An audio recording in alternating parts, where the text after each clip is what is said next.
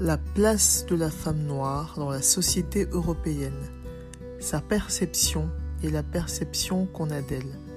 Sa vision du monde et de son avenir dans cette Europe qui désormais est une partie d'elle.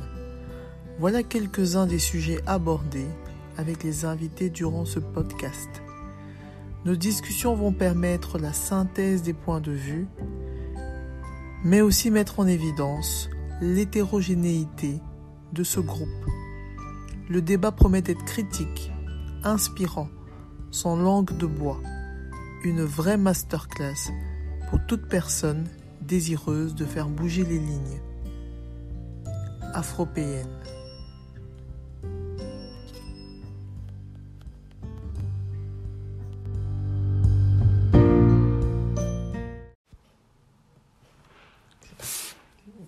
Bonsoir, Marie-Cléa. Bonsoir. Alors, ça va? Ça va et toi? Ça va bien. Bienvenue sur le podcast Afropéenne. Merci. Euh, donc, pour commencer, je demande toujours aux invités de se présenter Oui. pour les auditeurs. D'accord, donc moi c'est Clélia. Mhm. Euh, j'ai 26 ans. Oui. Euh, j'ai grandi à Bruxelles. Euh, mais euh, j'ai toujours été dans l'enseignement flamand, donc Mhm. euh, je parle néerlandais aussi et je travaille maintenant aussi pour les médias flamands. Ok. Et je parle aussi en- anglais. Mhm. Donc là, pour l'instant, je travaille dans tout ce qui est innovation, nouvelles technologies pour les médias avec des startups. Mhm. Donc c'est très, très intéressant. Et Je, euh, je me frotte les mains. j'aime bien mentionner le fait que je parle di- différentes langues parce que ça fait partie de, de moi, de, de, de mon identité. oui. Euh, et puis voilà, euh, c'est un, peu ça. Bon Pour faire début. un on début. racontera le reste après. tu, me, tu me donnes de la matière, tu me donnes de la matière. Mais avant de continuer sur cette lancée, j'aimerais juste qu'on revienne un peu sur le terme euh, afropéen. Est-ce que c'est un terme que tu connaissais déjà? Oui. Oui. C'est un thème, euh, c'est un thème euh, dont euh, j'ai beaucoup entendu parler. Euh, À quelle occasion? À l'occasion de... Il y avait une époque quand j'étais en secondaire où on organisait avec d'autres Africains, jeunes Africains, des, des événements culturels pour les jeunes comme nous, euh, où on faisait des débats sur euh, différents Ah, sujets. Et donc, euh, le mot afropéen, là, revenait beaucoup. D'accord. Donc, oui, c'est quelque chose que je connais bien et dans lequel euh, je, je me reconnais aussi. Ah, super. C'était ma question suivante. Est-ce que tu te reconnais? Donc, euh, voilà, tu as déjà répondu. Et euh, je suis toujours curieuse de savoir comment tu as reçu l'invitation. Quand je t'ai dit, ah, est-ce que tu peux participer au podcast? et tout, Comment tu l'as reçu, cette invitation? J'étais surprise Ah oui. euh, parce que enfin, c'est- flatteur, mais quelque part aussi, je me suis dit, mais pas pourquoi moi? Qu'est-ce qu'elle a vu chez moi euh, d'intéressant pour ce sujet-là? Parce que je suis pas vraiment quelqu'un qui a l'habitude de, de parler euh, par rapport à ça. Mm. Donc oui, c'était plutôt surprenant, mais quand j'ai écouté les, différentes, les différents épisodes, je me suis dit bah, pourquoi pas en fait. Pourquoi pas, euh, ouais. ouais. Tu te rends compte qu'en fait, c'est pas une élite ou quoi que ce soit, c'est vraiment le vécu Ouais. réel des gens qui devient intéressant. En tout cas, moi, c'est euh, ce que j'essaye de capturer. Et en plus, moi j'aime bien parler. Donc, euh, Ah, ça m'arrange, ça m'arrange. Ok, chouette.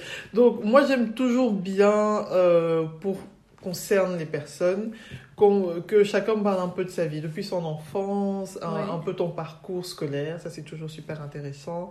Et alors, euh, aussi au niveau professionnel, comment tu as pu évoluer? D'accord. Donc, euh, j'ai grandi, enfin, je suis née dans une famille rwandaise. Donc, mes Mhm. deux parents sont euh, d'origine rwandaise. Et euh, ils sont arrivés en Belgique euh, début des années 90. Euh, donc, ils sont arrivés euh, plutôt tôt. Euh, Ouais, parce que, en fait, euh, mon père a fait, avait un- une bourse pour venir étudier ici, dans la faculté de théologie. Et donc l'idée c'était de venir pour quelques années, le temps Mhm. des études, un an, deux ans. Et euh, finalement, avec le fait qu'il y a la guerre euh, qui a éclaté au Rwanda, ils sont restés ici. Et puis, euh, D'accord. Ils étaient, ils- quand ils sont venus, ils avaient ma sœur aînée qui devait avoir, en 90, elle, elle devait avoir deux ans. Euh, et, euh, et du coup, ben, la deuxième et moi, on est, on est nés ici en, en Belgique. Euh, ils ont eu des papiers très facilement parce qu'ils faisaient partie des, des premiers qui étaient là. Et puis c'était enfin, à cause de la guerre. Donc Oui, c'était une C'était époque- plutôt facile. Oui, c'était plutôt facile. c'est pas comme maintenant. Non, Et du coup, juste. Les gens étaient un peu mieux accueillis, on Oui. était plus conscients euh, Oui. des ravages. euh. de la de guerre. côté de- Du coup, euh, voilà, donc on- ils sont restés ici. Ça a quand même pas été facile euh, pour eux de, de se créer une vie, de se faire une vie ici. Euh, parce que, enfin, pour mon père, malgré qu'il avait son, son, son, ses études en théologie, il n'a pas directement trouvé du travail, donc il faisait des boulots à gauche, à droite. Mhm, mhm. Euh, Rien à voir avec la théologie ou quand Non. même? Ah oui. au début, rien à voir avec la théologie. Euh, Enfin, je sais pas si je, je rentre dans les détails, mais C'est comme toi tu le sens. Moi, je te dis, euh, euh, je suis là pour t'écouter. il a commencé à travailler en fait euh, pour faire un peu des réparations dans une église. Mhm. Donc c'était un peu l'homme à tout faire. Et puis, euh, et puis comme ça, de fil en aiguille, quand il a commencé à connaître les gens là-bas et qu'ils ont en fait compris qu'il avait des études, il avait fait des études de théologie, ils lui ont dit mais, mais qu'est-ce que tu, f- qu'est-ce que tu fais là? Et donc on l'a conseillé d'aller travailler dans un euh, dans un quelque chose qui allait plus avec son, son diplôme, quelque chose de plus administratif. Et il a commencé à travailler pour un comité de, de propriétaires dans le quartier des Marolles à Bruxelles. Ouais. Euh, et donc là, il faisait de l'administration, euh, secrétariat et tout. Et là, il a, il a rencontré, parce qu'un des propriétaires là-bas était un député euh, euh, parlementaire. Et euh, ils se sont liés d'amitié et il l'a fait rentrer euh, au Parlement. Ah. Enfin, au Sénat, pour être plus exact. Ouais. Et, euh, et donc, euh, suite à cette connexion, il a fait des études en euh, sciences politiques. Et, et donc, il a pu avoir un poste au Sénat comme conseiller du, de, de, de ce monsieur qui était après sénateur. Mhm. Et c'est- d'ailleurs, c'est toujours un, un, un ami proche de la famille. Il est, il est notaire maintenant, mais Ok. c'est euh, quelqu'un qui, qui a Qui fait donné partie de votre vie. oui, oui, qui a donné une chance à, à mon père et qui, qui a un peu changé notre, euh, notre histoire parce que à- gr- grâce à ça aussi, euh, comme, comme il était d'ici, il donnait aussi beaucoup de conseils à mon père. Et ça, c'est pas quelque, quelque chose que mes parents m'ont raconté, mais que moi-même j'ai observé. Euh, et donc, dans le, dans le choix, par exemple, euh, le fait que mes parents ont choisi de nous mettre dans une école néerlandophone, ça venait de là aussi. D'accord. De savoir Ah oui, que, il a voilà, vraiment influencé Oui, oui. de savoir que voilà, en habitant en Belgique, surtout en Bruxelles, à Bruxelles, si on veut avoir un avenir prometteur Mhm. et avoir toutes les chances de notre côté, on doit pouvoir parler les, différentes langues. langues. Et donc, euh, dès qu'on était petite, on a, on a été euh, mis dans l'école euh, d'enseignement néerlandophone, quoi. Et donc, et donc on, a, on a aussi déménagé, parce qu'avant on habitait dans des petits appartements un peu, un peu miteux à, à, ici à Bruxelles. Oui. Parce que moi je suis née à Saint-Josse, Ok. Et, euh, Oui, on voit. tu vois, le quartier. Tout bruxellois euh, reconnaît. euh, Et du coup, on, a, on a, grâce à ce job, on a pu acheter une maison à As. Donc Ouais, en Flandre. vraiment. euh, Oui, oui, oui. On est passé de l'autre côté ouais, et c'était- pas. euh, Et franchement, dans le verre. c'est, c'est, euh, je suis reconnaissante pour cette, cette, cette opportunité parce que déménager dans l'endroit où on a déménagé, ça a vraiment eu une influence positive sur mon enfance parce que j'en garde de très très bons souvenirs. On a déménagé, on a acheté une maison à As et c'était une, une très belle maison, une, une maison de trois façades. Mhm.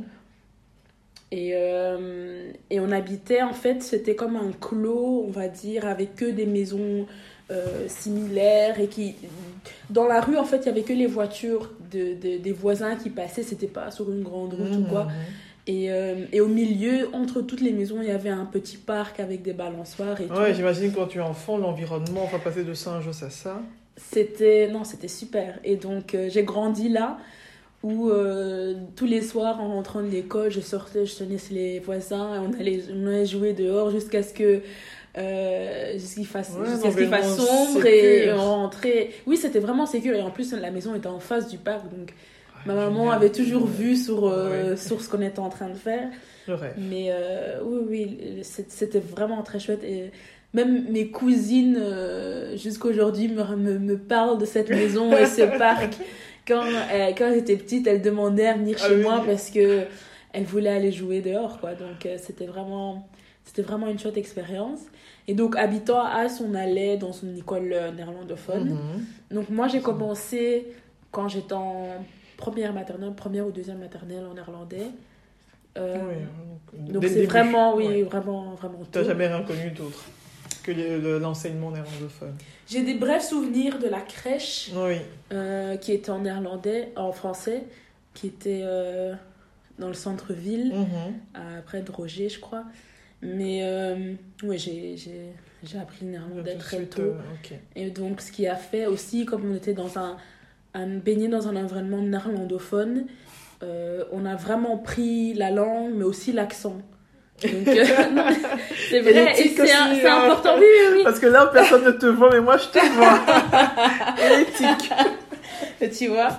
Euh, et donc, euh, ce qui a fait que quand on, on switch du français au néerlandais, on pourrait pas entendre que euh, que c'est pas ma langue maternelle ou on- enfin on voit pas la différence parce que même l'accent est le même tellement on a été imprégné euh, Tu n'as quasi pas appris le néerlandais, c'est ta langue maternelle, parce que Oui, dès la première oui. primaire, c'est... euh, Et souvent, souvent, euh, on, on me demande c'est quoi ma langue maternelle? Et j'ai du mal à répondre à cette Mhm. question parce que pour moi, j'ai pas vraiment une langue maternelle.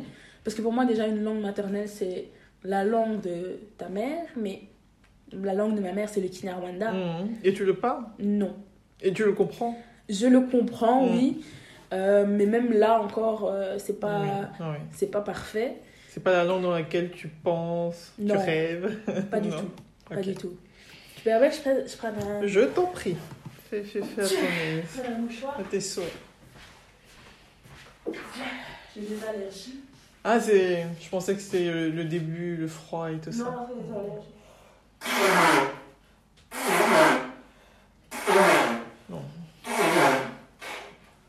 Moi, c'est en été que je souffre d'allergie. Hein Ça, c'est, pour moi, ça, c'est la bonne période. hein. Euh, c'est Oui. le beau temps qui me maltraite. Moi, j'ai ça tout au long de. Alors, toi, c'est plus acarien, ce genre de choses, non? Non, mais euh, c'est les... quand il y a des petites particules qui volent comme ça dans l'air. Ouf, ouais, bon, là, c'est chaud. Parce que là, tantôt, euh, il y avait un tapis ici, je l'ai enlevé. Et je pense que c'est pour ça que des trucs qui volent dans l'air depuis la tempête. Même quand je cuisine et qu'il y a des épices, euh, Hein, que je mal. sens les petites particules des épices, mon nez est super, hyper sensible à ça. C'est, euh, bizarre. mal. Tout va bien, tout va bien. Elle est toujours vivante. Donc, euh, je disais oui, donc euh, j'ai pas vraiment de langue maternelle parce que le Kinyarwanda, mes parents ont délibérément, délib- délib- Délibérément. délibérément euh, choisi de d'écarter cette langue en fait. vrai Oui, oui. Euh, parce que pour eux, il fallait qu'on maîtrise les langues d'ici pour pouvoir avoir. euh, Enfin, pour bien maîtriser ces langues-là et pour, pour notre avenir, c'était plus utile que le Kinyarwanda qui allait ici nous servira pas grand-chose. D'accord. Du coup, à la maison, on parlait français. Mhm. Mes parents parlaient Kinyarwanda entre eux, c'est pour ça que j'arrive à... Comprendre. peu, ouais. Mais euh, avec nous, c'était en français et à l'école, c'était en néerlandais. Et pour eux, c'était une langue à la maison, une langue euh, à l'école. Et euh, je comprends le raisonnement, mais en grandissant, j'en ai beaucoup parlé avec ma mère. J'ai dit, enfin, avec mes sœurs, on s'est dit, mais enfin, ça n'a pas vraiment de sens de, de faire ça parce que ça fait partie de notre, euh, notre héritage. C'est débat, dommage, hein. c'est dommage, mais je comprends aussi. Et surtout qu'à l'époque, il y avait cette mentalité de, euh, pour pas embrouiller l'enfant, il faut Ouais. un- une langue, un, un C'est ça, je pense qu'il faut, qu'on remet en contexte. Aujourd'hui, on a plus d'ouverture, plus de connaissances, Voilà. on se rend plus compte de ce que ça apporte à un enfant d'avoir cette langue maternelle et puis Ouais. euh, avec tous les mouvements, le retour vers ses origines. Oui. Mais à, à l'époque, je À pense que les gens étaient plutôt portés à effacer le plus ça. possible, donner et plus pour de chance s'intégrer à- au, au, maxi- au maximum, oui, oui. Intégrer, c'est- et, et les parents Ouais. fait selon Et eux ce qui ils- eux aussi se rendaient compte de la difficulté que eux avaient pour s'intégrer Ouais. et ils voulaient, Ils voulaient nous éviter ça. Donc ils se sont dit, mais le néerlandais, ça va. Vous apprendre ça, ça va en fait freiner l'apprentissage Ouais. du français et du néerlandais. Ce qui est pas Parce qu'on vrai. a. Non, ce qui n'est pas vrai, mais euh, dans les mentalités, et je me rends compte que même aujourd'hui, parfois, c'est encore euh, dans la Je pense c'est encore, mentalité. c'est encore bien présent. que qu'un enfant, pour pas l'embrouiller, il faut limiter les nombres de langues qu'on lui Mhm. apprenne. Euh, parce que par exemple, il y avait une, une pédiatre qui avait dit à ma sœur, oui, le papa doit parler une langue et le parce qu'elle est mariée avec un, un bilingue aussi donc Mhm. f- flamand euh, Mhm. francophone et elle aussi. Et le, elle, avait dit, euh, le papa doit parler le néerlandais vous, vous devez parler le français. Vous pouvez pas mélanger parce que sinon ça va embrouiller l'enfant. Ce qui n'a aucun sens parce qu'ils parlent, quand ils se parlent à Oui. eux, ils se parlent les deux langues mélangées. Oui, mais il n'y a aucune base scientifique à ça. Voilà. Les, les gens. Mais enfin, c'est toujours dans la mentalité jusqu'à ce qu'une pédiatre va dire aux parents vous pouvez pas mélanger les langues alors qu'en fait ils pourraient mélanger les langues et ajouter encore une troisième langue et l'enfant prend juste euh, voilà voilà mais euh, les, les capacités sont immenses. Exactement. Et c'est nous qui sélectionnons. oui oui Ouais. exactement donc je pense que c'est pour débat. ça aussi que mes parents se sont dit on veut pas les embrouiller avec une, troisième Bah, langue ils on ont fait le se- choix qui leur paraissait euh, le mieux. Chaque exactement parent fait ce qu'il peut. voilà ils ont fait ils ont fait comme ils peuvent et je leur en veux pas enfin euh, Non, mais il faut pas. Euh, ils, ont quand même fait un, un bon choix. Et, euh, et donc, euh, voilà, c'est pour ça que quand on me demande c'est quoi ta langue maternelle, pour moi aussi, c'est pas. C'est difficile à répondre parce que le français, c'est une langue qui m'est plus familière, parce que Mhm. je l'ai appris dans un contexte familial. Mhm. Et le néerlandais, qui pour moi, plus une langue euh, professionnelle Mhm. d'éducation qui m'est qui m'est moins familière donc le, le- tout le langage non formel très familier c'est pour moi moins moins facile de, de l'utiliser parce Ok. que à la maison je parle pas néerlandais Oui, oui. donc euh, C'est fou. hein. donc c'est pour ça, j'ai, pour ça- et, je- et je, je me sens pas aussi. Il y a, y a aucune langue où, où- dans laquelle je me dis ah ouais je suis vraiment fort dans cette langue là. Je sens que j'ai des lacunes dans les deux parce que Ouais. j'ai pas vraiment une langue qui m'a suivi euh, tout au En fait, c'est des situations Oui. qui s'adaptent à une langue. Voilà, voilà, C'est vraiment ça. voilà. Du coup voilà, j'ai pas de langue maternelle. Ou tu en as Ou plusieurs. j'en ai plusieurs. Ah. Ah, ça c'est chouette. Donc ça c'est ton enfance. Euh, donc tu as fait euh, maternelle, primaire, secondaire, j'imagine, toujours en Oui. néerlandais. Et euh, toujours en Flandre?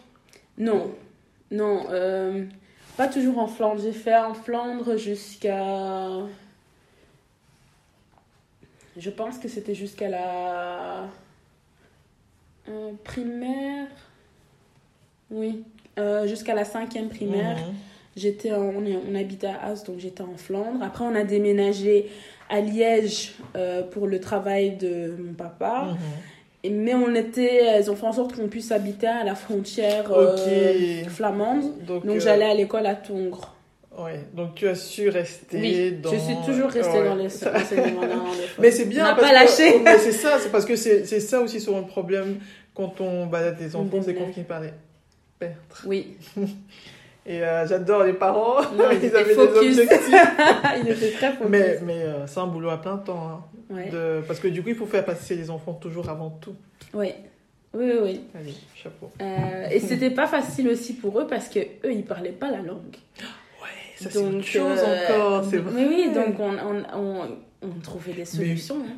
Parce que par exemple, pour les devoirs, on arrivait, ben, ils savaient pas nous aider, donc euh, pour les devoirs, ils ont toujours fait en sorte qu'après l'école, on est. euh, euh, en irlandais, on appelle ça study. Donc, les après- remédiations. Après l'école, Ouais. tu restes plus longtemps et tu as le temps de faire tes devoirs à l'école.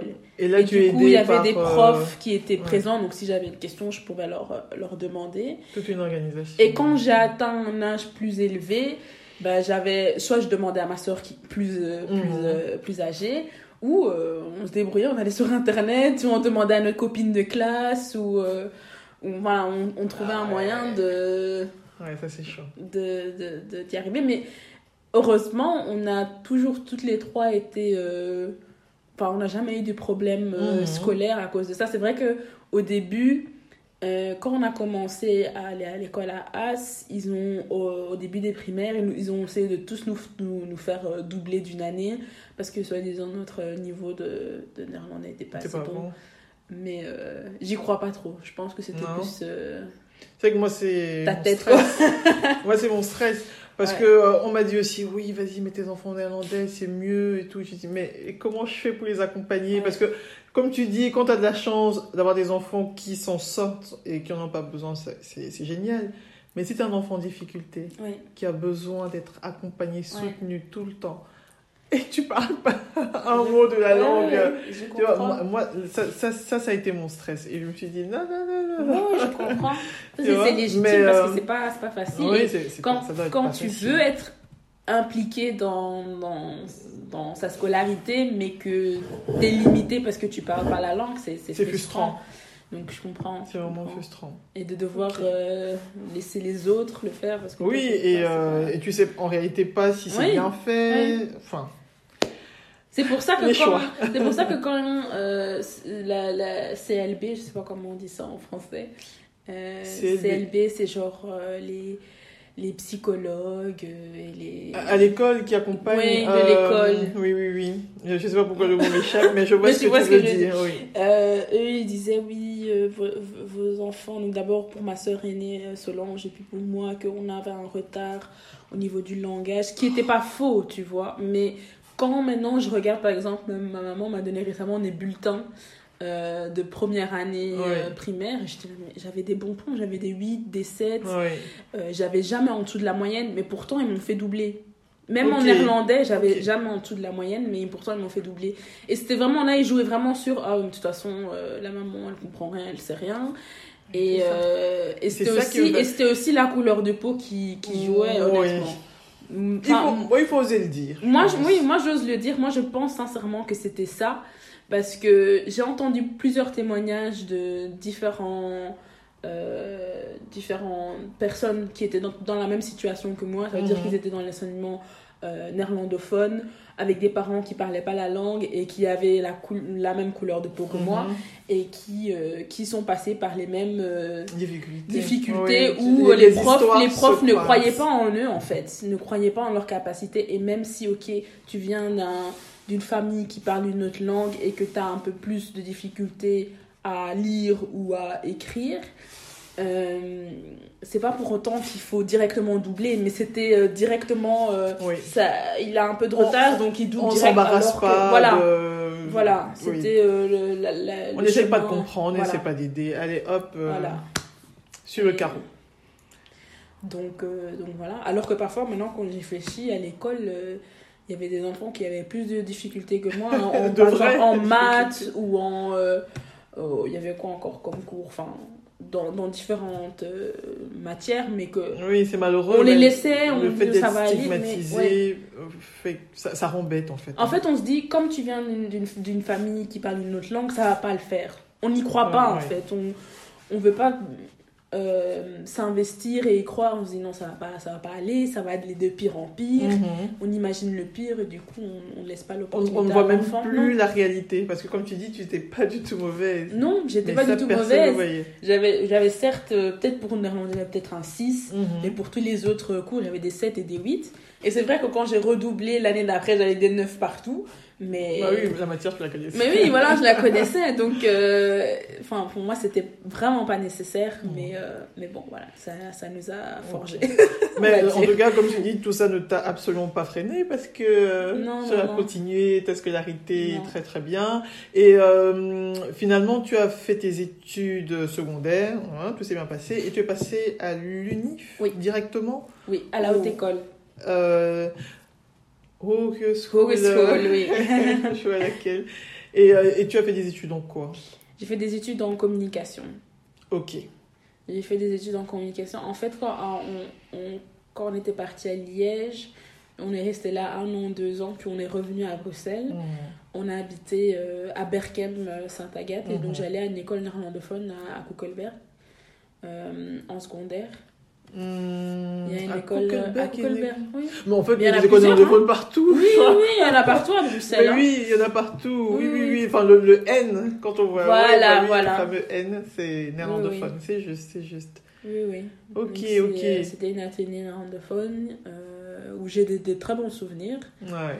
Euh, et, euh, et là, j'avais fait d'abord. euh, euh, j'avais commencé par langue, économie langue, je crois. À l'Athénée Oui, oui. Je, je Oui, ça, oui, ça à l'atelier, j'avais fait économie langue. Et puis, euh, à un moment donné, euh, l'économie, ça me, ça me disait plus rien. Donc, j'ai fait euh, sciences humaines. Sciences humaines. Et là, je me suis vraiment découvert un, intérêt pour euh, Ah. les sciences humaines, pour tout ce qui était sociologie, psychologie.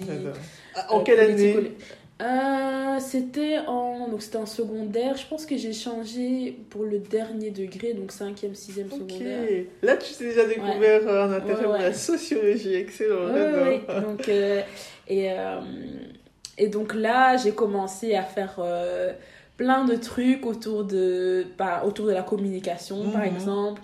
J'avais fait, j'avais participé à l'école à un concours de speech où on pouvait choisir le speech. J'avais fait le speech de Martin Luther King en Ah. anglais avec, euh, avec ma prof d'anglais. Et puis, euh, et puis donc, euh, ça avait épaté tout le monde. Donc, mon école m'a demandé de les représenter pour un, un concert qui allait passer à la télé Mhm. avec, pour commémorer les 100 ans de la Première Guerre mondiale. Ok. Donc, voilà, je me suis découvert, de- découvert un, une, une- Un talent. un, un talent pour ça. Euh, grâce à, au, au, à- à- au cours de sciences humaines et à mon, à mon prof, j'avais un très bon prof qui était très chouette et qui nous faisait vraiment réfléchir et développer l'esprit critique et tout ça. Donc euh, c'était vraiment bien. Ok, Ouais. ok. Et donc, c'est ça qui t'a guidé. Mais parce que. Attends, la communication. Oui, C'est un peu. Euh, en tout, non? Oui, oui c'est vrai, c'est vaste, c'est très vaste. Ça peut être... euh, Parce que comment tu as. Tu, euh, parce que tu, tu, tu me dis, tu as eu, développé un intérêt pour tout, ce qui- tout ce qui est euh, sciences humaines, mais ça conduit pas à la communication. Non, c'est vrai. Euh, mais justement, parce que j'avais déjà cet intérêt dans tout ce qui était communication verbale. Mmh, ok, C'est pour ça que j'avais choisi la communication. d'accord, d'accord. Euh, mais dans l'option que j'avais choisie à la haute école, il y avait de la psychologie, il y avait de la sociologie, Ouais. il y avait de la communication de crise euh, qu'on apprenait. Et comme je savais pas vraiment quel métier je voulais faire, je me dis les cours m'intéressent énormément. Et donc ça, ça peut m'amener... euh, Ouais, t'as dans- choisi les, les cours Oui, plus que la filière. Voilà, j'ai choisi plus les cours. Et, euh, et je me suis dit, enfin, à, à travers ce, ce trajet, je vais, je vais sûrement trouver ce que, ce que j'allais vouloir faire, quoi. Et ça a été le cas? Oui, Ouais. oui. C'est un oui un peu... ouais, je te vois. euh, oui. donc, euh, enfin, tu as euh, fait tes haute école dans ces trois ans. Ouais, Après, tu as tout de suite été dans le monde du travail ouais. directement. Ouais. Euh, j'ai j'ai fait les trois ans et j'ai tellement aimé le, le, le, le cursus Mm. que euh, j'ai réussi, euh, enfin, ré- je réussissais chaque année euh, Mhm. d'un coup. T'as pas eu de difficultés. Non, j'ai eu aucune difficulté. Euh, et donc en, en troisième année, j'ai pu faire un Erasmus. Je suis partie en Angleterre. Oh, chouette, ça. Ouais, donc là j'ai pu faire, euh, j'ai euh, fait le cursus de journalisme Mhm. où j'ai fait euh, fashion journalism et euh, reporting, ce qui était très chouette. Ça, ça, c'était des filières qui étaient en Angleterre, mais pas ici. Voilà. Ça, tu n'avais pas ici. Voilà. Et c'était quelle unif Enfin, unif, quelle école C'était à South- Southampton, Ok. donc University of Ouais. Et, euh, et c'était mon Erasmus aussi, j'en garde un très bon souvenir. chouette. Ouais, ouais, c'était- T'as que de belles expériences. Oui, franchement, j'ai que des belles expériences. Franchement, au niveau scolaire, euh, Ouais. franchement, ça, ça s'est bien passé. C'est top. Et, euh, et donc, en revenant. Et tu es resté combien de temps là-bas? 4 mois? C'est 4 mois les Erasmus? Euh, plus? Oui, non, je, ouais, je pense que j'étais là de septembre à janvier. Ouais, quatre mois. Mmh, mmh, ouais, ouais, ouais. Euh, et donc euh, après, euh, donc j'ai fini mon bachelor et j'hésitais en fait entre soit faire du journalisme, faire un, un master, Mhm. soit continuer. J'hésitais vraiment. Donc tout l'été, je me posais la question est-ce que je le fais, je le fais pas?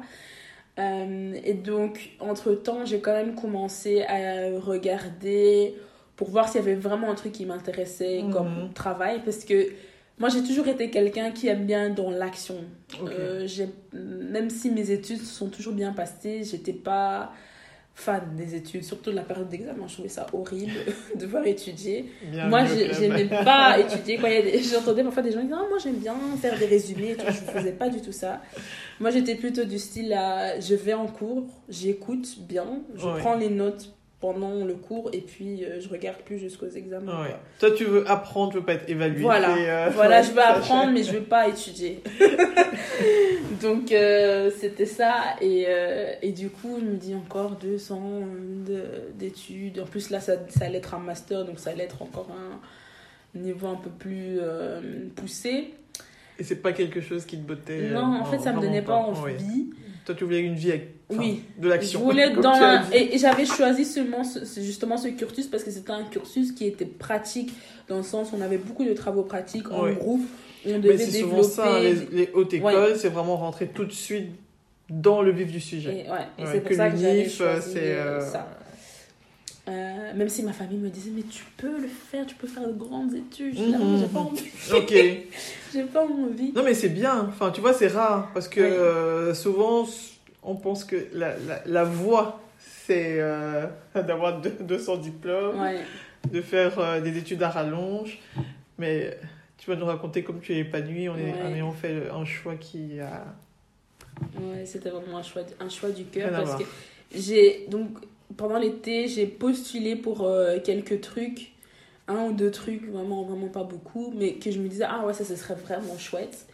Et en fait déjà pendant mes études j'étais bénévole à TEDx Brussels, tu connais? Les TED Euh, je savais même pas qu'il y avait un TEDx à Bruxelles. Bah oui oui il y en a. Franchement, Oui, oui, euh, tu m'apprends quelque chose. Oui, Donc hein. ce soir, j'allais voir euh, direct. Ouais, je pense que celui cette, cette année c'est passé. Je pense que c'est au début d'année en mars ou un truc comme ça. Ah oui, c'est nouveau. Non, ben, je le faisais déjà dans, pendant Ah mes oui, études, attends, donc c'était en Mais c'est 2017, pas- J'ai jamais 2010. vu à Bruxelles. 2016, 2017. Ouh, oui. Ok, bah écoute ce soir. Ouais, ouais, à l'époque on organisait ça euh, aux Beaux-Arts. Et, et, euh, dis-moi qui est un peu passé comme ça, euh, je vois s'il y a des gens que je connais. Mais euh, une, une femme qui m'avait marqué, et je pense que c'est parce qu'il y avait de la représentation, c'est une, femme, une, une, une femme africaine qui, d'origine africaine qui a une marque de luxe. Elle crée des sacs. euh, comment elle s'appelle encore?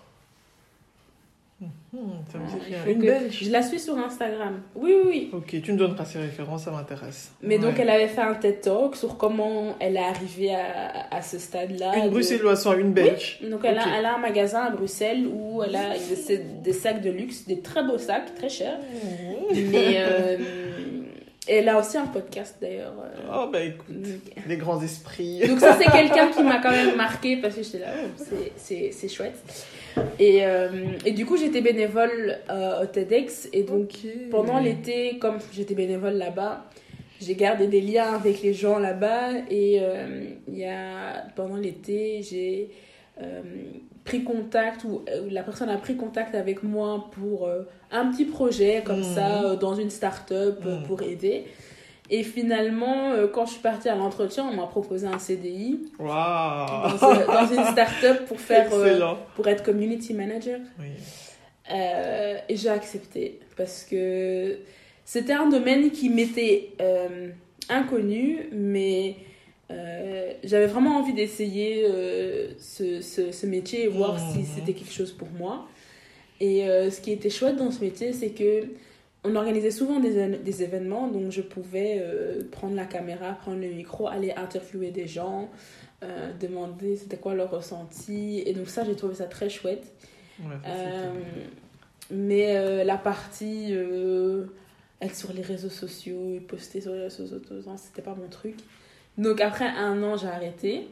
Mais euh, c'était dans un domaine euh, particulier que je ne connaissais pas vraiment et qui m'a ouvert en fait euh, l'esprit sur ce qui était possible. En fait, c'était dans le domaine de l'innovation, Mhm. donc dans tout ce qui était nouvelles technologies. Ouais. Et la startup, ce qu'elle faisait, en fait, ça s'appelait Hack Belgium, Mhm. donc hacker du terme Mhm. hacker. Mais hacker, en fait, c'est euh, par exemple les hackers qui organisent des hackathons. À la base, c'était euh, des, euh, des informaticiens. Hacker organise Des, des, hackathons. réunions? Oui, oui, oui. oui, oui. non, mais attends. Mais, ah, mais c'est légal. c'est un monde, un monde qui s'est ouvert à moi. Oui, oui, oui. Ils organisent des hackathons, mais je vais t'expliquer c'est quoi le but. J'apprends plein de choses ce soir, franchement. Et ça a un nom, des hackathons? Oui, oui. Mais c'est des hackers euh. Hein. C'est ça que je disais, ils se réunissent pour... euh, Mais, ah, parce qu'en fait, ils organisent un hackathon, mais c'est pour la bonne cause. En fait, en fait les, les Parce que hackers. la ligne est très mince hein, Oui, chez oui, eux, oui. on bascule facilement.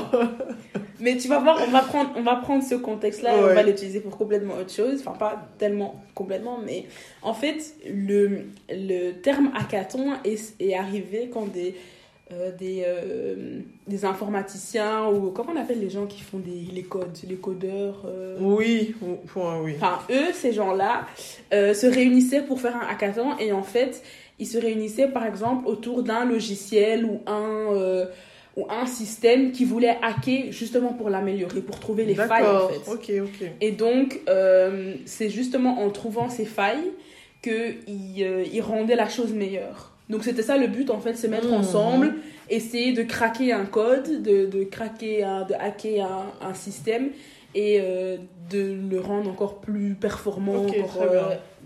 Donc, ce, ce, ce terme a été, hackathon, a été démocratisé en fait.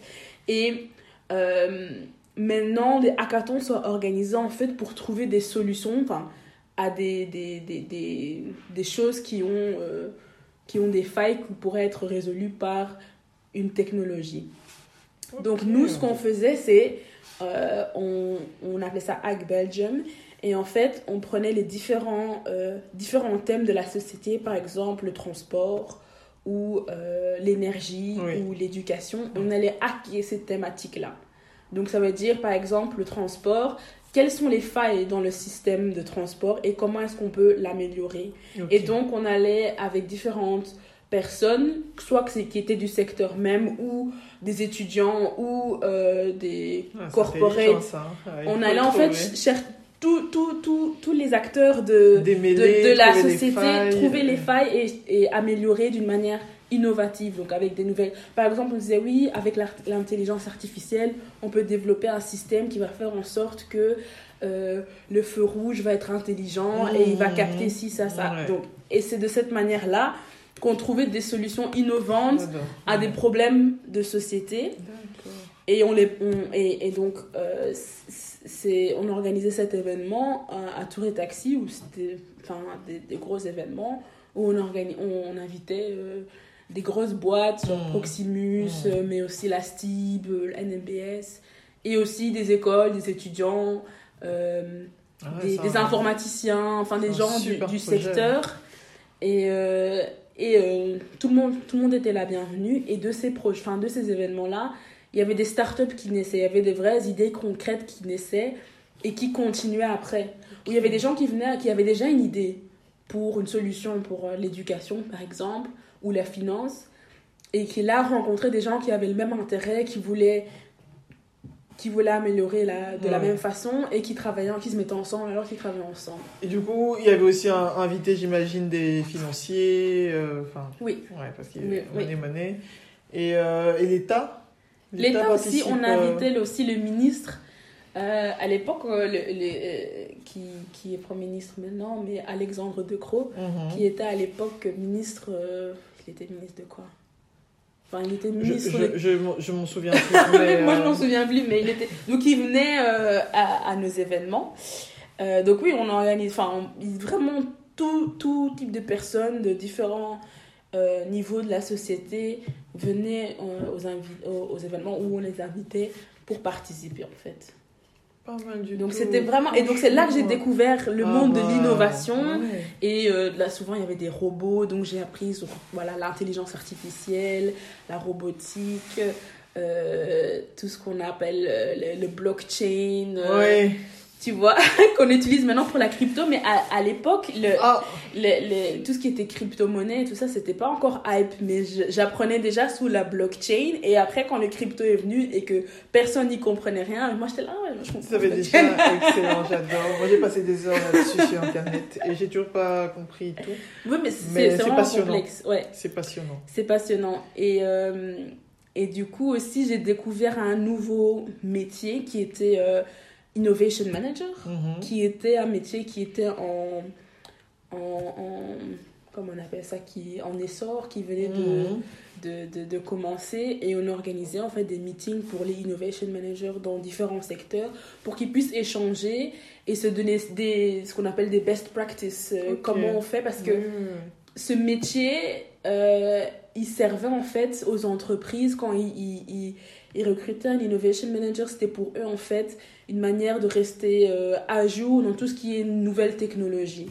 Parce que si l'entreprise ne reste pas à jour dans tout Bah, ce elle qui est nouvelle dépasser. technologie, elle se fait dépasser Ouais. parce que tout vie, évolue enfin, tellement vite.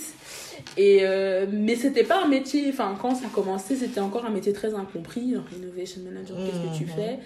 Et, euh, et surtout pour que euh, cette personne en tant qu'innovation manager puisse faire la différence en fait parce que c'est une chose de dire ouais bon j'ai détecté ça ça ça mais maintenant on va vraiment l'utiliser Mhm. l'implémenter et tous les risques qui, qui s'accompagnent à implémenter quelque chose qui est tout nouveau et que pas beaucoup de personnes savent Dans une comment- structure rigide. dans une, hein. voilà, dans une Ouais. structure rigide, dans une très grande entreprise qui, euh, qui a peur du risque ou, ou du changement et il y a beaucoup de- d'argent au jeu, etc.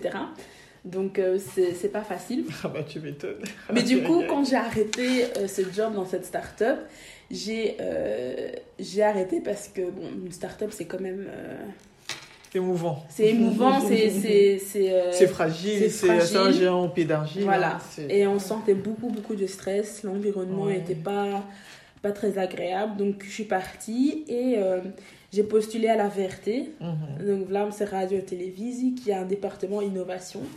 Qui était déjà, quand je suis arrivée en. Enfin, j'ai postulé en 2019, j'ai commencé en 2020. Qui était déjà euh, pas mal développé. Et euh, donc, j'ai commencé là-bas en tant que coordinatrice de projet.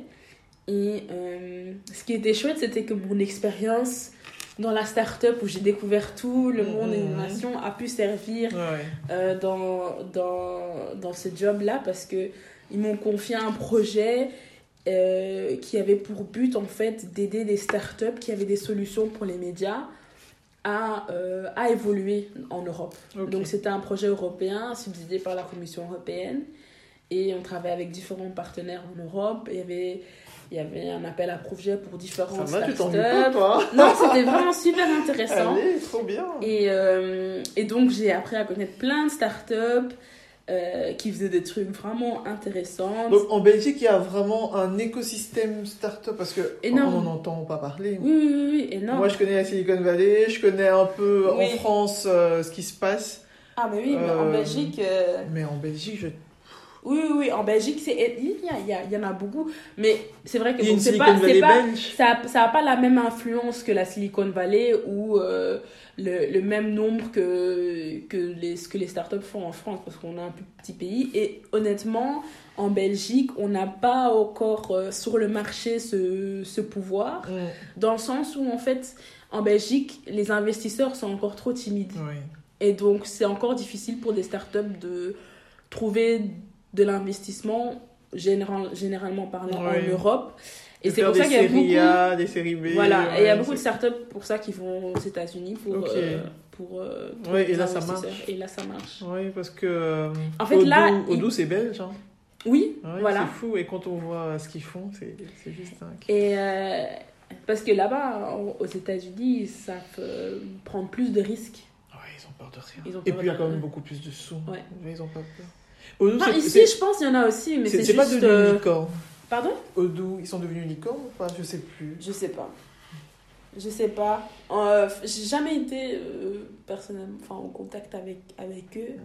J'entends leur histoire de loin. Oui, bah, on en parle beaucoup. Ouais. Euh, D'ailleurs, je- on utilise leur système euh, parce que je travaille maintenant aussi pour une autre start-up. euh, et C'est on devenu ta vie.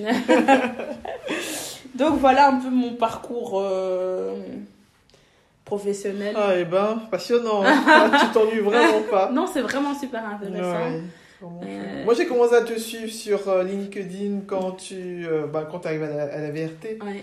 C'est là que j'ai commencé à voir tes trucs, tes posts. Ouais. Ah, qu'est-ce Et là, je commençais à suivre. Ok, chouette. Et puis, tu te souviens euh, la proposition de boulot? Tu vois, quand tu. Euh, une... Attends, alors moi, un jour, je suis euh, bah, tranquillement en train de lire mes messages. Et là, je vois le manager d'une boîte dentaire Ah, me dit, oui, ah ouais, c'est vrai, c'est regarde, vrai. J'ai vu telle personne dans tes contacts, il me la faut absolument. C'est vrai Oui. Et donc moi, je t'envoie le message, ça t'intéresse, et t'es en mode non, non, ça m'intéresse pas du tout. Le mec, il était Ouais. déçu. Mais j'en avais euh, un souvenir ouais. vague. Quand il a vu ton Pourquoi j'ai profil, dit non mais je crois que c'était euh, pas un milieu, le, mi- le milieu médical, ça t'intéressait pas. Tu, tu avais été un peu voir le site. C'est pas parce que c'était long, ça t'a Bruxelles C'était c'était en Belgique. À Oui, Bruxelles, ça, je, c'est- je, je pourrais pas te dire. Oui, j'en euh, oui, ai un souvenir. Ouais, ouais, il, était, euh, il, était subjugué. Ouais, il la faut, vas-y, contacte-la. dis-lui, dis-lui. J'étais là, oh, d'accord, j'ai vite écrit. Toi, t'étais en mode non. Mais maintenant, je comprends pourquoi tu disais non, ta vie. m'amusais bien. Mais oui, c'est mille fois plus passionnante. Ah non, trop chouette. Et donc, euh, là, pour le moment, tu es euh, à nouveau dans une start-up, tu fais toujours de l'innovation. Mais je suis toujours à la vérité. hein. Ah, t'es toujours Donc, comme la euh, vérité, tu oui, fais les oui, deux. Ouais, je combine les deux. Euh, parce que. euh, parce que j'aime bien avoir un, un peu de, de changement. Et là, en plus, c'est une start-up qui n'a rien à voir avec les médias. Parce que je m'étais focalisée sur les médias pendant, pendant deux ans. Mhm. Et donc là, c'est une start-up qui fait dans la RegTech, ce qu'on appelle. Donc là, j'apprends encore un tout autre euh. Technologie, droit. Oui, C'est genre, t'as plus besoin d'un avocat, tu peux, euh, ou d'un juriste, non? Euh, Non, mais ça, ça a que- un rapport un peu avec le droit. RegTech, c'est tout ce qui est régulation par rapport à nous, ce qu'on fait par rapport à la taxonomie, donc les régulations de la hum, Commission européenne. Et euh, en fait, il y a toute une ré- nouvelle régulation sur euh, tout ce qui est euh, environnemental et durabilité d'une entreprise. Mhm. Donc, une entreprise doit pouvoir démontrer que euh, son fonctionnement est durable et bon pour euh, l'environnement. Et il y a donc la, la Commission européenne, enfin l'Europe a a mis en place toute une- tout un système de règles à suivre pour pouvoir mesurer ton, ton, ton niveau de, de durabilité. Mhm. Et, euh, et ils ont développé ça, je pense, il y a 2-3 ans. Et bientôt, ce sera obligatoire que les entreprises peuvent démontrer que voilà notre... Et vous, Notre- faites quoi Vous accompagnez Et donc, et donc euh, la start-up pour laquelle je, je travaille, en fait, elle, euh, elle a développé un logiciel Mhm. qui aide en fait les entreprises à calculer euh, cette euh, durabilité parce que la, la, hum, le- les règles que l'Europe a imposées, enfin c'est euh, toute une liste, tout un document. Ah, enfin, moi je l'ai pas regardé, mais apparemment c'est un document d'une centaine de pages. Ouais, Comme toujours. Euh, voilà, Une un document de centaines de pages et euh, il, faut, il fallait en fait un système qui va aider et faciliter le, le fait de pouvoir mesurer tous ces facteurs à prendre en compte et euh, les évaluer. quoi. Ouais. Et donc c'est un logiciel qu'ils Ouais. ont, qu'ils ont développé. Plutôt que d'avoir euh, euh, 20 personnes qui Oui. travaillent dessus. voilà. euh, Et pendant des années, avoir un système euh, euh, qui, qui le fait pour, euh, pour toi. Mais donc après, oui, le système aussi, il faut rentrer plein de données euh, sur euh, le fonctionnement de l'entreprise. Donc c'est toujours, euh, toujours intense, mais on, on travaille avec des entreprises pour essayer de le, de le fluidifier. Et c'est une start-up belge. C'est une start-up belge. C'est une start-up belge qui a commencé en... euh, ils ont commencé, je pense, en 2021. Mhm. Ah ouais. C'est vraiment une nouvelle vraiment, start-up, mais qui Elle a déjà évolue levé des fonds énorme. Oui, elle a évolué, elle a euh, levé des fonds et maintenant elle est cofinancée par euh, euh, un, un comment on appelle ça? Un, un investisseur euh, qui s'appelle Euroclear. Je sais pas si tu Mhm. connais Euroclear. Non, Euroclear, non. Euh, et, euh, et donc, ils sont à enfin, 50% euh, financés par eux. Donc, euh, ils- Mais quand tu dis 50% financé par eux, c'est qu'ils ont aussi 50% de l'entreprise? Ouais. C'est beaucoup, hein. ouais, ouais, c'est C'est beaucoup. beaucoup. C'est beaucoup, mais ça les permet de- de- de- d'évoluer très vite. Donc, euh, Ah, ça écoute, fait, ça fait toujours faut. 50%. À un moment, s'ils vont vouloir vendre, euh, ils ont toujours. euh, Oui, et puis je crois que de toute façon, enfin, les startups, c'est tout ce qu'ils recherchent. Hein. C'est euh, grandir, grandir, Oui, grandir. et puis vendre. Jackpot. Ouais, Oui, et oui. puis belle vie aux Bahamas. Ouais. Ok, ah non, super chouette, franchement, tu m'as euh, passionné. Mais c'est un, nouveau monde et c'est marrant quand on me demande qu'est-ce que tu fais. euh, tu sais pas je, je- je me dis, je donne la version courte ou je donne la version longue? Je crois que tu dis pour euh, monsieur, madame, tout le monde, s'il te plaît, tu dis VRT et on comprend. Tu vois, mais tout, tout ce monde de start-up, c'est un truc. C'est complexe, c'est nouveau. C'est nouveau, c'est opaque aussi. Oui. hein, parce que franchement, euh, les, les mots qu'on utilise, euh, les. Et il y a euh, toujours des nouveaux mots en plus. hein. et, et la moitié des mots sont en anglais. Donc Ouais. si t'es pas un peu familier Ouais. avec l'anglais. Oui, ouais. c'est vrai. Mais, euh, mais c'est l'avenir. C'est la C'est l'avenir.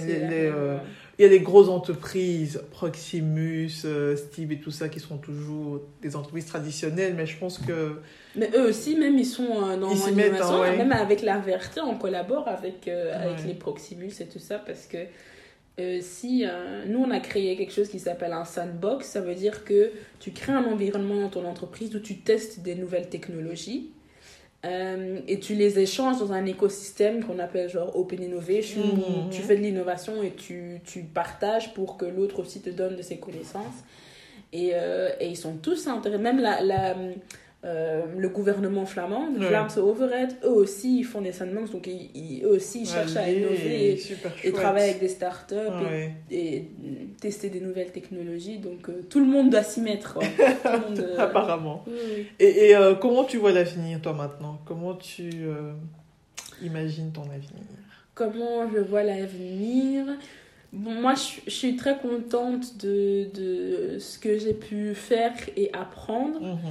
Euh, maintenant, je pense au niveau personnel de ce que je t'avais parlé au début, Mhm. de dire voilà, j'ai- développé ça, cet amour pour la communication Mhm. et, euh, et, euh, et tout ça. Je me dis, j'aimerais bien quand même retrouver cette, cet aspect-là. C'est vrai? Oui, oui, oui. Ouais. Parce que, enfin, pour l'instant, le, le travail que je fais, c'est beaucoup, voilà, management de, de projet. C'est vrai que parfois, on va à des événements, donc je peux quand même euh, faire des présentations et tout Ouais, reste que ouais. j'aime bien. Mais, euh, allez, on va pas dire non plus que tout ce qui est innovation, c'est ma passion. Je suis un peu tombée dedans par hasard. Ouais, et c'est vrai que c'est- très intéressant, mais c'est pas... euh, le week-end, je suis pas occupée avec ça, quoi. Je lis pas, des, je lis pas des magazines euh, d'innovation euh, dans mon temps libre. Ça, t'intéresse intellectuellement? Voilà. Parce que j'apprends des choses, je découvre un nouveau monde, mais c'est pas que. Mais tu sais que c'est pas pour la vie. Non, non. Euh, donc j'aimerais, voilà, pouvoir euh, avoir ce- cette chose à moi qui, Mm. me, qui me passionne, qui, me- qui me fait vraiment euh, du bien, quoi. Donc là, tu enquêtes. Ouais. Tu enquêtes. Pas activement, tu te Ouais. laisses euh, porter. Parce que là, j'ai l'impression que j'ai plus pris de temps à développer cette, euh, ce- cette enfin, mini-carrière, on Mhm. va dire, et que j'ai envie de, de me focaliser sur, euh, sur moi aussi, ce que moi j'ai envie de faire. Ok. Donc voilà. Et pour, pour revenir un peu au thème, de, au thème central de ce podcast, comment tu vois ta place en tant que femme, femme noire, en tant que personne noire, dans la société euh, actuelle, la société belge? Ou alors pour toi, tu te dis, il n'y a pas de débat, moi je... Moi, je, moi je, je, je me suis beaucoup posé la question dans mon parcours professionnel. Parce que euh, déjà dans tout ce qui est innovation, le fait que c'est un nouveau domaine, Mhm. Euh, déjà il y a beaucoup trop d'hommes, mais aussi euh, il n'y a pas de représentation. Donc Ouais. souvent quand je vais à des événements, je suis la seule, euh, je suis la seule euh, noire Mhm. avec très peu de femmes. Et donc, euh, c'est quelque chose qui m'a beaucoup marqué. En plus, je suis très jeune. Donc, euh, Toi, tu cumules tous les trucs. franchement. Je- Donc, quand, parfois, j'arrive dans, dans une salle et j'ai vraiment la chance d'avoir une manager qui est aussi une femme, euh, qui m'inspire beaucoup, mais qui aussi, elle, euh, elle me jette, euh, elle me dit Cléla, vas-y. euh, Ouais. et, et du coup, ça c'est bien parce qu'elle me donne des opportunités, mais parfois, je, je me dis, mais qu'est-ce que je fais là? Pourquoi elle m'a envoyé ici? Ouais. Mais c'est un bon challenge parce que c'est intimidant. Parce que je, je, suis la seule- je suis jeune, je suis noire, je suis quasi la seule femme. Mm. Euh, et donc, ça demande quand même beaucoup de confiance en soi pour, euh, pour être là et, et, et, et, et faire, faire semblant que tu es expert, que tu sais, t'es es convaincu de ce que tu racontes. Euh, parce que ça aussi, j'ai découvert hein, dans, dans, dans le métier professionnel, c'est en mode euh, fake it until you make it. Donc, euh, même si tu sais pas, tu fais comme si tu connais Jusqu'au bout, jusqu'au bout. bout, Parce que tout le monde le fait. J'ai remarqué même. Euh, des, des- gens beaucoup plus âgés autour de moi euh, sont dans- ne, ne le savent pas. Fake Euh, donc tu fais. Mais euh, ça, c'est le mot d'ordre. C'est vrai qu'en tant qu'Africaine, j'ai j'ai quand même remarqué que c'était un gros souci de ne pas avoir assez de représentation. J'étais partie à un événement à Liège cet été et, et j'étais agréablement surprise de voir des... Parce qu'il y avait différents panels, donc il y avait différentes discussions, des débats. Et j'ai félicité l'organisateur parce que j'ai dit la diversité dans les invités, c'est magnifique. Il y avait des femmes, il y avait des femmes noires, il y avait des hommes, des hommes noirs, il y avait des asiatiques, il y avait euh, des jeunes, des- des plus vieux, Là, je c'était- suis euh, bouche bée. Et mais j'étais comment- étonnée parce que c'était bon peut-être que c'était le, le, le- le- la thématique qui faisait qu'il y avait un peu plus de diversité mais c'était toujours dans tout ce qui était innovation Oui, et c'était dans, dans la thématique de musique ok. euh, mais c'était pas forcément des musiciens, mais c'était des gens qui étaient dans l'industrie de la musique et de, de l'innovation. Mais j'ai quand même félicité euh, l'organisateur, parce que l'organisatrice, enfin ils étaient deux, euh, la diversité de, de l'audience et des, des présentateurs, Ouais, des, parce des que personnes qui je- parlaient. je pense qu'il faut féliciter. C'est même dans le milieu de la musique, c'est pas, Ouais, pas gagné. C'est vrai, c'est vrai. Et donc, euh, j'avais rencontré une fille là euh, durant l'événement. Et, euh, et on s'est vu, et on s'est vu et on s'est souri. Et euh, après, on a parlé, on, on, on s'est dit, mais quand on va à des événements comme ça, on est toujours content de voir une autre euh, femme black. Ça fait plaisir. Ouais. Tu te sens moins seule. Et, et on a parlé, on a eu une discussion par rapport au fait du de manque de représentation. Et souvent, quand on va à des événements, on voyage dans dans d'autres pays, on va dans des événements, on doit représenter notre entreprise et on se voit la seule black, la seule femme. Euh, Et, euh, Et pourtant, quand tu fais tes études, t'es pas la seule. Non. Enfin, il y a quand même suffisamment. Mais oui. Où sont où sont-ils toutes ces- enfin, Où sont-ils Ouais. Parce Mais- que enfin, quand tu écouteras les, euh, les autres invités, tu verras que ben, tous se posent la question que euh, bah, à l'école, je n'étais pas toute seule, Ouais. mais euh, là, ça fait Ouais. euh, 10 ans que je bosse et je suis toute seule. mais il se passe quoi Ouais. Non, mais vraiment, C'est c'est. euh, vrai. Vrai, où sont-ils Euh, Mais je pense qu'aussi, le, le, le, le domaine dans lequel je travaille, comme je dis, comme c'est un, un nouveau domaine, il y a beaucoup de jeunes qui ne savent, qui ne connaissent pas ça Mhm. existe. Même, euh, je me rappelle, moi, quand j'étudiais, l'année où, je, je pense l'année où j'ai commencé mes études de- d'école, la, la, la première année ou la deuxième année, ils ont ouvert un nouveau cursus qui était, euh, qui s'appelait ID and Innovation. mhm. Et je me rappelle, je, enfin, je- je- euh, en- pendant mes études, je connaissais rien de l'innovation. Donc, je me rappelle avec mes camarades de classe, on était là, ID and Innovation, c'est quoi ça? Et on se Ils moquait savent un plus peu. quoi inventer. Et on se dit, mais ils vont faire quoi Des brainstorming en cours? Enfin, ils vont...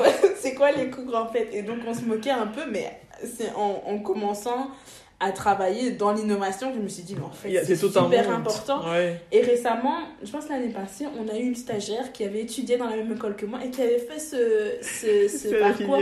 Et j'étais là, c'était comment? Et euh, elle m'a expliqué en fait. Et, euh, et elle m'a dit que ça, ça l'aide bien. Et maintenant, en fait, elle, est, elle travaille euh, dans, la, dans le même département que, que moi. Ils l'ont embauchée récemment, elle fait des, des petits jobs.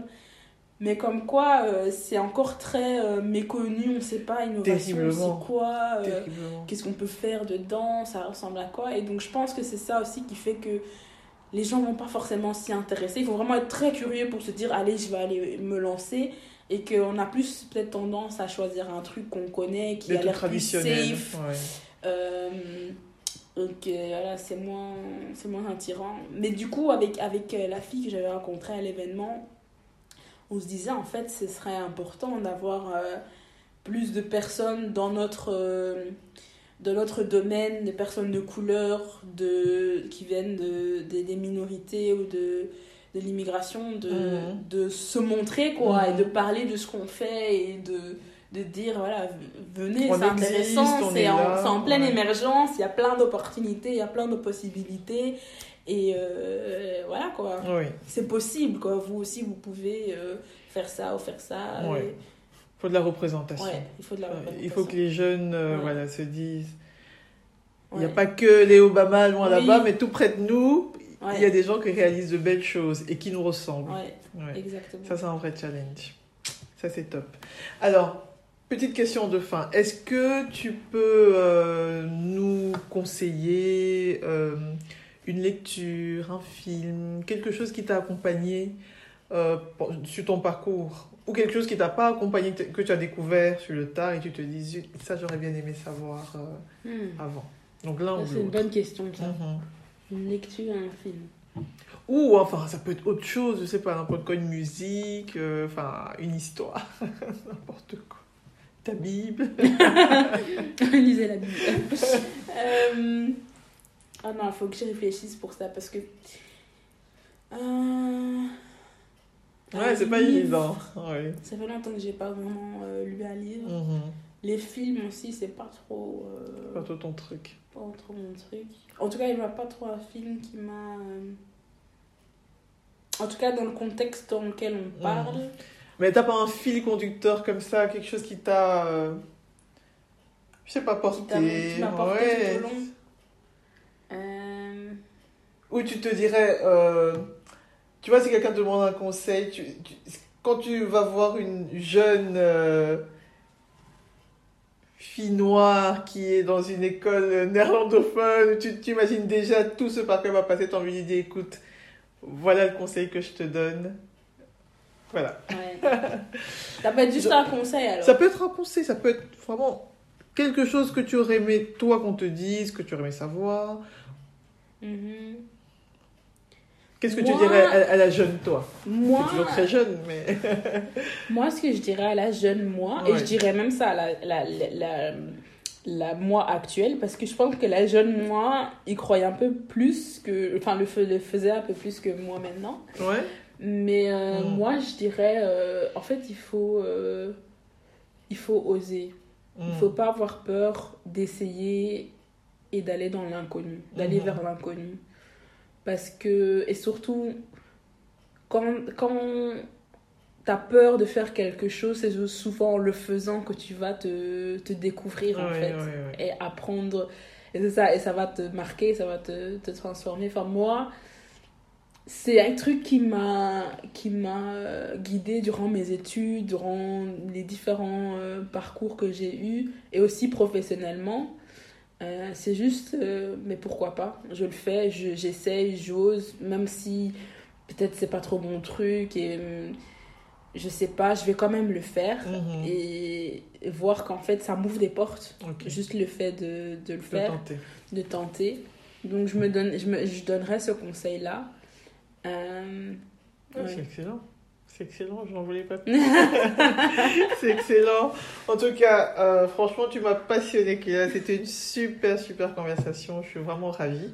Et je te remercie euh, pour ta participation. Avec plaisir. Et, et on se Merci dit pour à très bientôt. Avec plaisir aussi. Voilà, voilà les amis. J'espère que l'épisode vous a plu et que le podcast vous inspire autant que moi. N'hésitez pas à soutenir le projet en vous abonnant et en partageant les audios avec votre entourage. Laissez des commentaires et plein d'étoiles et à très vite pour un nouvel épisode. Ciao